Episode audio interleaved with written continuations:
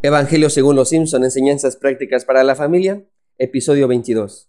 El personaje que hoy nos corresponde es Nelson Mandela Mons, mejor conocido como Nelson.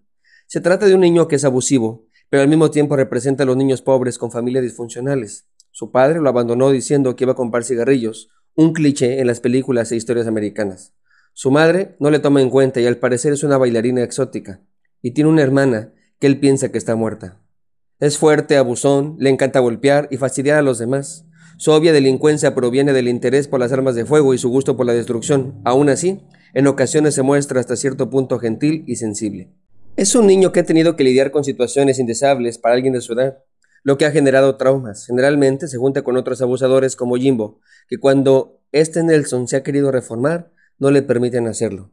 Una vez más, la buena nueva de los Simpson es que si él puede, nosotros podemos. Ya sea que se trata de mamá o de papá, si uno o ambos de ellos está ausente, los hijos sufren. Pero igual pasa al revés, cuando un hijo está ausente, ya sea por algún vicio, apatía por vivir o por haber fallecido, los padres sufren mucho.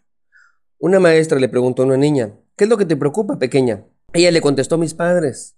Papá se la pasa el día entero trabajando para que yo pueda vestirme, alimentarme y venir a la mejor escuela de la ciudad. Además, hace horas extras para poder enviarme algún día a la universidad. Y mi mamá se la pasa todo el día cocinando, limpiando, lavando, planchando y haciendo compras para que yo no tenga de qué preocuparme. La profesora, un poco extrañada, le preguntó, ¿y entonces? No entiendo. ¿Cuál es el problema? Y la niña le dijo, tengo miedo de que traten de escaparse. Muchos padres viven como si estuvieran presos. En lugar de disfrutar la paternidad, la sufren como si fuera algo muy pesado. Parece que sus hijos les estorban para hacer sus actividades, como divertirse o trabajar. Regularmente estos padres intentan deshacerse de sus hijos, los dejan continuamente con sus abuelos, los encargan con sus amigos o familiares, los mantienen en actividades extraescolares para que se cansen o los desatienden por estar en el celular o en la televisión. Como bien dice el doctor James Johnson, tener hijos no es para cobardes. Así que la ausencia no necesariamente tiene que ser física, sino puede ser emocional. Puede ser que estén, pero que no se hagan responsables de la educación o de la paternidad, delegando toda la autoridad a alguien más, los límites, el cuidado y el sostén emocional. Como bien dice el salmista Franco de Vita, no basta traerlos al mundo porque es obligatorio, porque son la base del matrimonio o porque te equivocaste en la cuenta. No basta con creer ser un padre excelente, porque eso te dice la gente.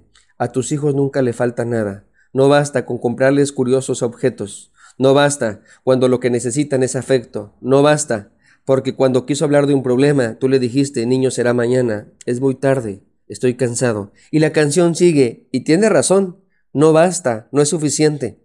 Recuerdo que antes de casarme yo tenía la preocupación de cómo ser un buen esposo si no tuve un buen modelo. Mi papá y mi mamá se separaron. Años después me vino otra nueva preocupación, similar. ¿Cómo ser un buen padre si no tuve un buen modelo? Me preocupa no solo que mi hija se convierta en un delincuente, sino que además aprenda cómo conducirse en medio de esta jungla en donde el más fuerte es el que prevalece sin importarle aplastar a los demás. ¿Cómo se logra enseñar ese equilibrio entre que no sea una víctima y tampoco se convierta en un victimario? En la Biblia hay una historia que me llama mucho la atención porque choca contra todo concepto de educación y contra muchas ideas que aporta el día de hoy la psicología moderna. No estoy diciendo que estoy en contra de la psicología, solo hago énfasis en el por qué esta historia de la Biblia me parece fascinante. Se trata de la historia de Abraham e Isaac. ¿Qué opinas tú de Abraham como padre? Yo no sé tú, pero para mí debió haber sido una historia muy traumática para Isaac. Imagina que tu padre te lleva a sacrificar para su Dios. Es más, ¿qué le dirías a tu amigo si te enteras que su papá tiene planeado eso? Yo le diría algo como sal corriendo de allí y cuéntaselo a quien más confianza le tengas. Es una locura. Recordemos un poco la historia. Después de esperar años para que naciera su hijo, por fin el milagro se cumple. Al cumplir un siglo de edad, Isaac nace. Qué buen regalo de cumpleaños.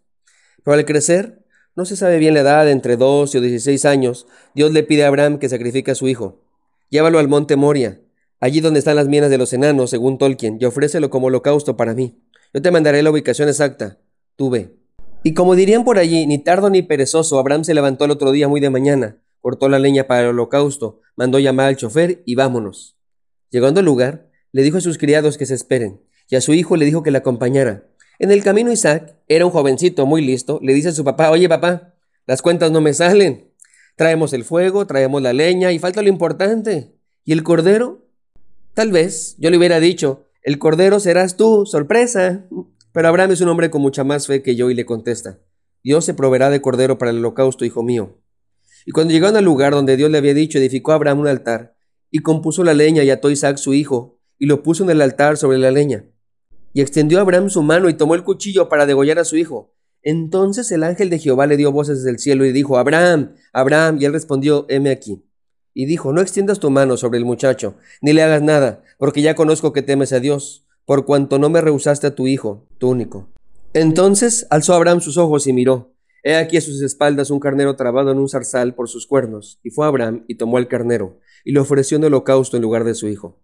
¿Cómo fue que no quedó traumatizado Isaac por esta experiencia? De hecho, Isaac, de todos los patriarcas, es el que menos problemas dio.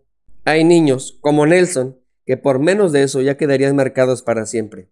Debemos reconocer que estemos o no, nuestros hijos sufrirán traumas. Eso es inevitable, pero la diferencia es que podemos acompañarles en el proceso. Después de que Abraham le dice a Isaac que Dios proveerá, no me había fijado, pero el texto añade algo que dice así, e iban juntos. Esto es súper importante, que nuestros seres queridos sepan que estaremos allí, pase lo que pase, suceda lo que suceda, que estaremos allí para ellos. Si nos sentimos acompañados y seguros, nuestra resistencia aumenta muy considerablemente, al grado que un trauma como el que vivió Isaac no le afectará en su vida adulta.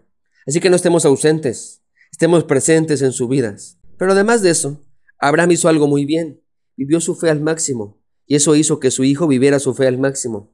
Isaac podrá haber vivido tal vez una de las experiencias más traumáticas para un joven en la Biblia, pero también fue el hijo del padre de la fe.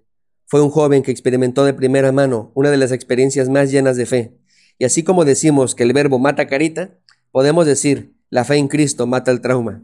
Esta historia nos deja claro lo siguiente, lo que más impactó la vida de Isaac no fue el cuchillo, sino el cordero, no fue su padre, sino Dios, no fue el milagro, sino la gracia.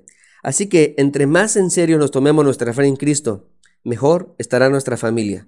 Dios te bendiga, soy el pastor Alex Cunillé y estaré orando por ti.